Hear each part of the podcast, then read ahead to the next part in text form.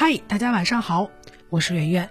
今天跟大家分享了一篇文章，叫做《那些二十岁就一事无成的人，三十岁的时候逆袭了吗？》知乎上有一个问题最近火了，说是一个学习算法的交大博士，工作三年之后辞职，本来特自信，觉得自己能够很快的找到工作，可惜两个月过去了，杳无音讯。也有猎头想帮他，但一听说第一学历不是九八五，就说抱歉，不好意思，公司对学历有要求。只能等其他的机会，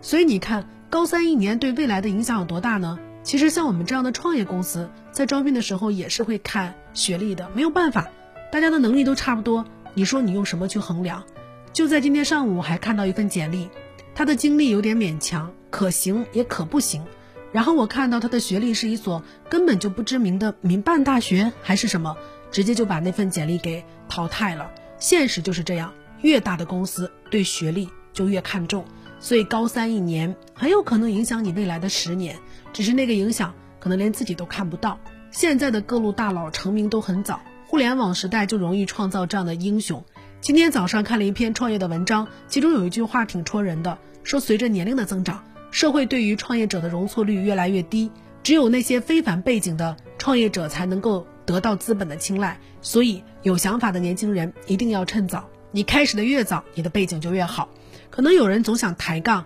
说阿里巴巴上市的那一年，马云已经五十岁了呀，但现在仍然稳坐互联网公司的第一把交椅。很少有人知道，早在马云读杭州师范学院的时候，就已经展露锋芒了。他担任过两届杭州市的学联主席，还有顺丰创始人王卫。啊，他创业的时候只有二十二岁，美团的创始人王兴，创办校内网的时候只有二十六岁。字节跳动，也就是说抖音、今日头条的创始人张一鸣，他在创办九九房搜索的时候只有二十六岁；滴滴的创始人程维，二十七岁就做到了支付宝 B to C 事业部的副总；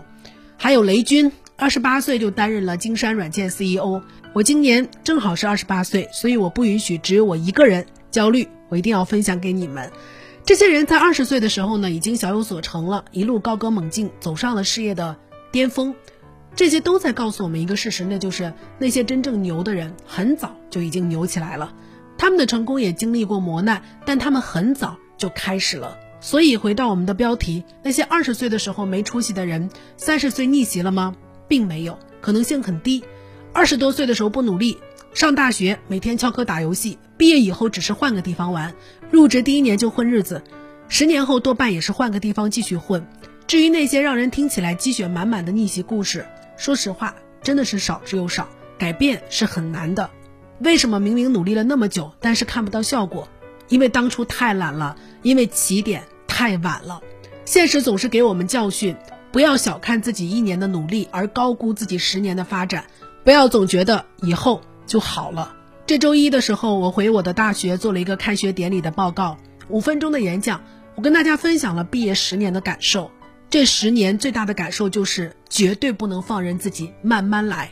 通过一年的拼搏，有的时候可以完成十年的发展；而放过了一年，有的时候十年就过去了。我们刚毕业的时候也觉得时间还有很多，我们觉得三十岁还是会很厉害的。但是后来大多数人都没有实现自己的愿望。TED 有一篇火爆的演讲，叫做《二十岁不可挥霍的光阴》，其中有一句话这样讲。说，当你拍着一个二十岁的人的脑袋说你的人生还有十年才开始，实际上你剥夺了那个人的紧迫感和雄心。不要把一年努力的问题变成需要十年自律的痛苦，把握当下。晚安。更多文章可以关注我们的公号“逆流而上”，流就是刘媛媛的流。